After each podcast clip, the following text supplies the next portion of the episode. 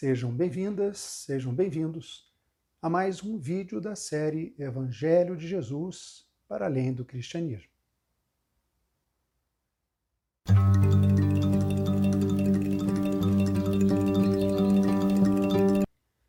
Para você que ainda não me conhece, meu nome é Milton Menezes. Eu sou médico, teólogo, educador, terapeuta comunitário e venho me mantendo há alguns anos no estudo e na constante defesa do ecumenismo universal, do pluralismo religioso, uma fraterna e profunda relação interfé, vivenciando uma espiritualidade que vem me aproximando de todas as pessoas, sem qualquer discriminação, compartilhando conhecimentos e experiências espirituais, nutrindo sempre o sentimento de amorosidade fraterna e de unidade entre os seres.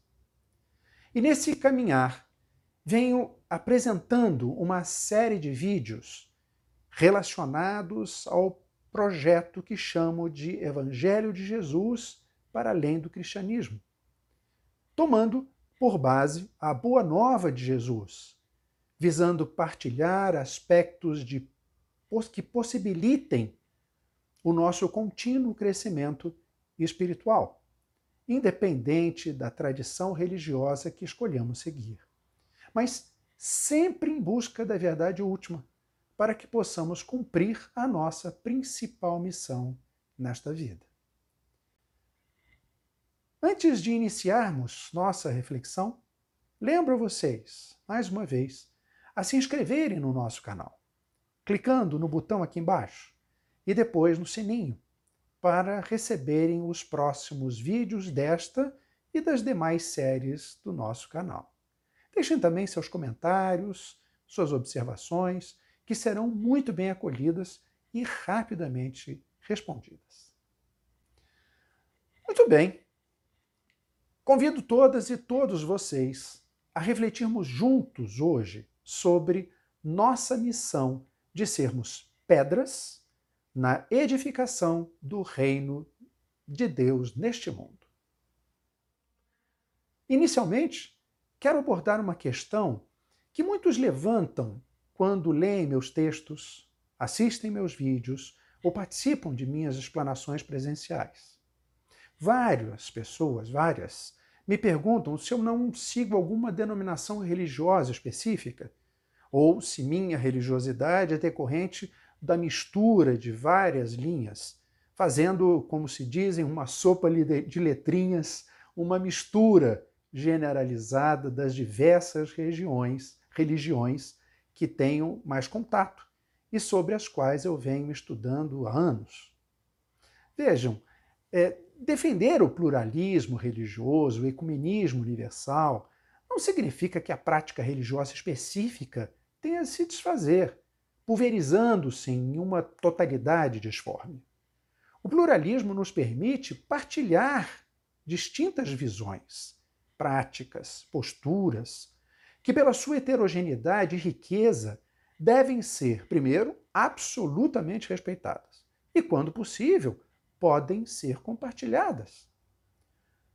Eu sou cristão, eu sou anglicano, presbítero anglicano, inclusive, mas vejo como o mais importante a partilha dos princípios e dos ensinamentos trazidos por Jesus com todas as pessoas, independente da tradição religiosa que segue. Princípios estes que são vividos intensamente por muitos, mesmo não sendo cristãos. Meu propósito, na verdade, está longe do proselitismo religioso eu, eu não, não, pretendo converter ninguém para, para esta ou para aquela caminhada. Eu não pretendo trazer o maior número de pessoas para o cristianismo. Não. Eu busco apenas partilhar dos ensinamentos e experiências relacionadas à espiritualidade, sustentada no amor, na equidade e na relação fraterna entre as pessoas. Não me canso de trazer para as minhas reflexões a fala de Desmond Tutu, bispo anglicano sul-africano, vencedor do Prêmio Nobel da Paz, ao nos lembrar que Deus não é cristão. Na verdade, Deus não tem qualquer religião. Ele é único ele é eterno, infinito, transcendente, está além de tudo, intimamente presente de todos.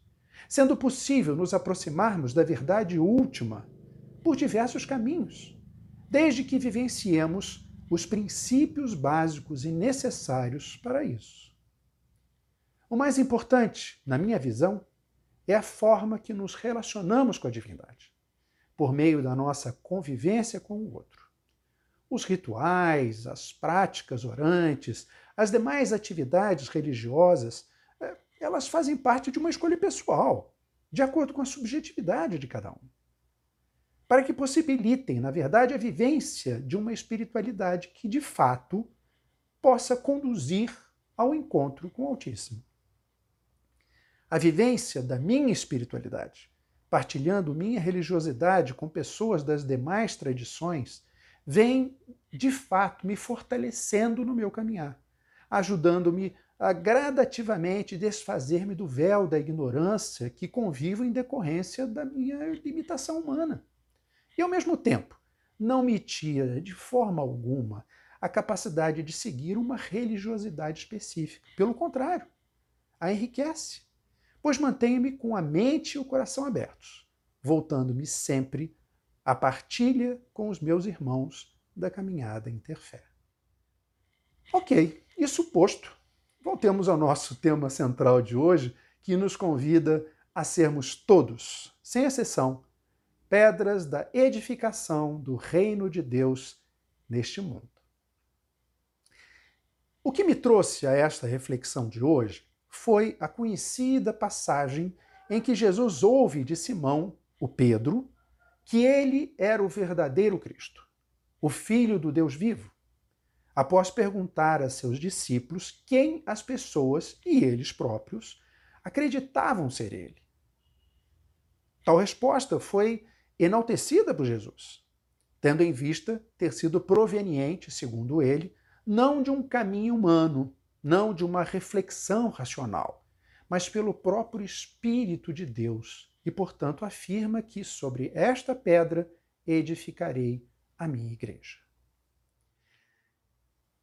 Deixarei disponível para vocês o endereço bíblico aqui embaixo nas descrições dessa passagem, para que quem tiver interesse possa ler a passagem na íntegra, apropriando-se dos seus detalhes, enfim, de toda a sua apresentação. Minhas amadas irmãs, meus amados irmãos, quantas discussões, quanta briga, quantos conflitos, quantos confrontos ocorreram em decorrência dessa afirmação de Jesus.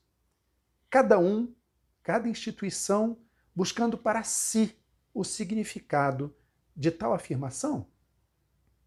O triste é que a grande maioria deles aconteceu por conta de interesses pessoais ou institucionais, quase nada vinculado ao verdadeiro envolvimento das pessoas nesse universo apontado por Jesus.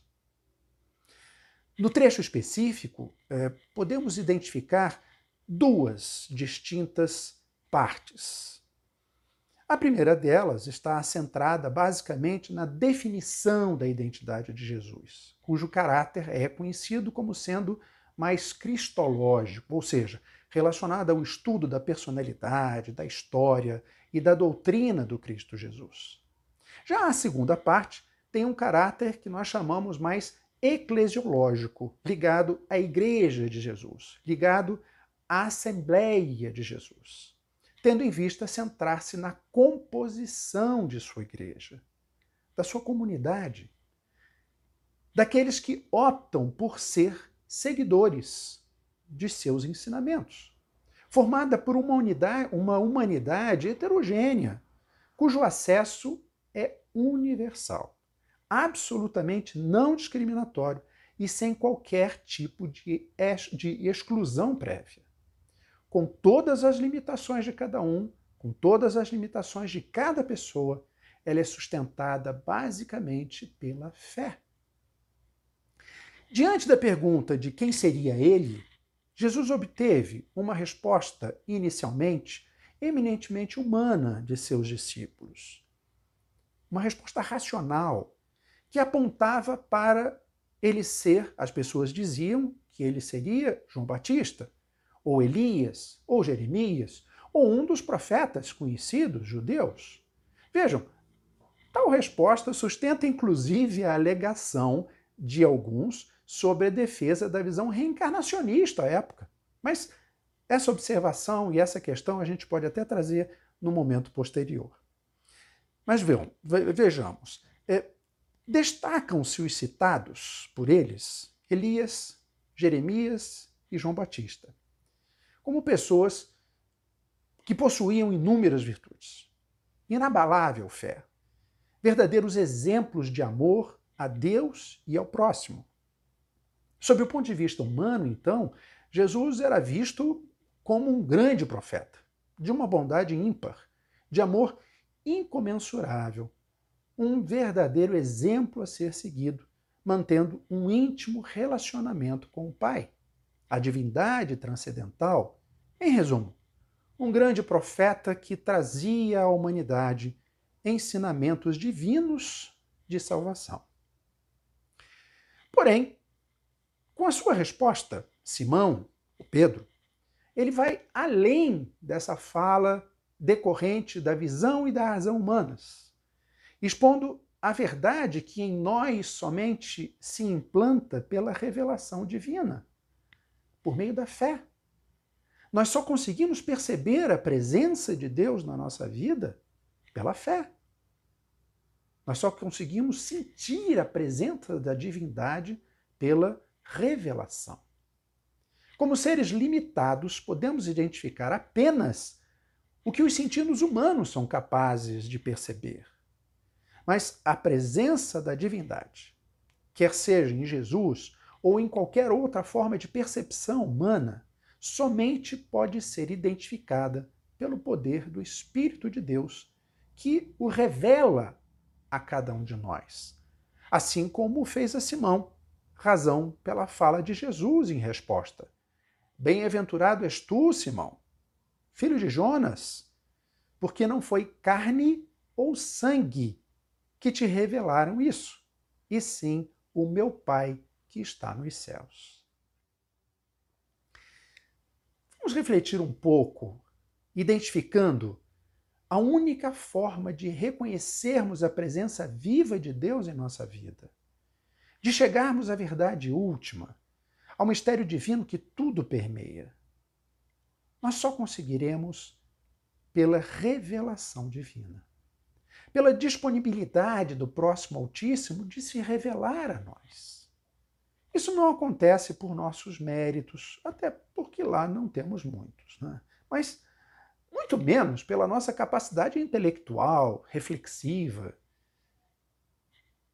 Quando acolhemos tal revelação, quando nos abrimos para permitir que o Deus vivo, presente além de nossa razão e intimamente em cada um de nós, revele-se e disponibilize-se para iluminar nosso caminho aí sim existe algum mérito naqueles que conseguem. Caso isso for aceito, caso dessa forma nos, nos coloquemos à disposição, não de forma mágica, todo mundo espera um estalar de dedos, de repente perceber a grande divindade, perceber a presença de Deus, mas não é o que normalmente acontece. Isso não acontece de forma mágica ou sobrenatural, mas pelo poder dos seus ensinamentos. Ensinamentos divinos, que rompem esse véu da ignorância, e o véu esse que impossibilita nosso contínuo crescimento espiritual. Assim, como Jesus bem disse, bem-aventurados aqueles que, apesar da limitação da carne e do sangue, são capazes de perceber e acolher a presença da verdade transcendente em sua vida. Entretanto, a revelação divina, ela não se destina apenas ao conhecimento da existência de Deus. Não é simplesmente sabermos ou não sabemos que Deus existe, sabemos ou não sabemos que Ele está presente, até porque, para tanto, bastaria vermos as maravilhas do universo, cuja beleza é, gritam à nossa volta. A verdadeira revelação, a real acolhida de Deus presente em nossa vida, gera ação, transformação, mudança. E foi sobre essa pedra que Jesus edificou a sua igreja sobre a pedra da revelação, da fé, da ação do Espírito de Deus na humanidade. A pedra do amor fraterno, da justiça, da compaixão, independente das limitações, das diferenças, das características individuais que superficialmente distinguem as pessoas, independente da vaidade, do sentido de poder, de controle, de dominação e de egóicas defesas institucionais. A pedra basilar da Igreja do Cristo Jesus é a presença viva de Deus em cada um de nós, de todos nós, sem distinção, que nos possibilita sermos pedras da construção e sustentação do reino de Deus neste mundo, no aqui e no agora. Vejam, Jesus, Jesus nunca foi institucionalista ele nunca mencionou, sequer estimulou a criação de uma nova instituição religiosa.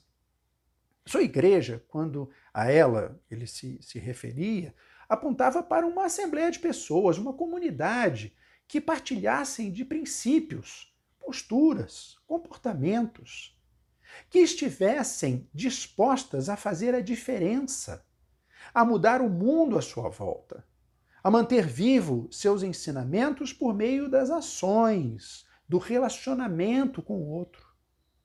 Essa é a pedra por ele indicada. Essa é a pedra por ele requerida. Muitos esperam e buscam uma igreja cujos membros sejam perfeitos, santos, 100% orantes em todos os momentos, minhas amigas, meus amigos, ela não existe. Somos seres imperfeitos, limitados, plurais. As igrejas, as assembleias, assim também são. Porém, se elas embasadas nestes princípios, elas passam a ser santas em sua essência, em sua base, em seu poder. Santidade essa que dá sustentação a praticamente todas as denominações religiosas que dão estrutura à vida das pessoas que buscam as bem-aventuranças. A igreja a que Jesus se refere não se limita aos que clamam Jesus, Jesus, numa repetição constante de palavras absolutamente desvinculadas da ação. A edificação de sua igreja isto é, a formação de sua comunidade, aqueles que optam por seguir seus princípios, seus ensinamentos, reconhecendo que os aprenderam por seu intermédio ou por qualquer outro caminho de edificação da paz, está ligada à ação dos que efetivamente os vivenciam, especialmente por meio de sua relação com o outro. Atentemo-nos para tal postura que está na aceitação das diferenças e não na concordância com as desigualdades. No acolhimento das pessoas que vivenciam dificuldades e no repúdio ao desamor e à ganância. Na compreensão das limitações dos seres e não na aceitação da exploração dos irmãos. Enfim, a Igreja de Jesus edifica-se no coração de cada um de nós, no Deus vivo e atuante por intermédio de todos que se dispõem para tanto, apesar de todas as limitações, apesar de toda a ignorância. A sua igreja, que em nós, em cada um de nós pode ser edificada, leva-nos então a atuarmos como novas pedras de sustentação na construção da grande igreja divina na construção do reino de Deus, do grande movimento pela fraternidade, pela justiça, pela equidade, pela partilha desinteressada e pela paz. Minhas irmãs, meus irmãos, essa é a nossa missão. de todas e de todos. Construímos neste mundo o verdadeiro reino de Deus.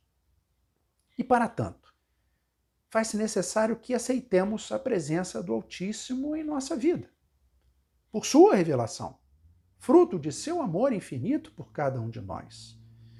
Que ele se faça presente e atuante em nosso cotidiano, retirando-nos o véu da ignorância, libertando-nos dos vínculos ilusórios que nos aprisionam às perenes coisas deste mundo e que consigamos mergulhar no verdadeiro encontro com a divindade, qualquer que seja o nosso caminho religioso. Antes de finalizar, lembro mais uma vez a vocês para não se esquecerem de se inscrever em nosso canal, clicando no botão aqui embaixo e depois no sininho para que vocês possam receber os próximos vídeos de todos os projetos que apresentamos no canal. Não esqueçam de deixar seus comentários, suas observações, que acolheremos com muita, muito carinho e responderemos o mais rapidamente possível. Finalizando, então, deixo um fraterno abraço a todas e todos vocês. Fiquem na paz e até o nosso próximo encontro.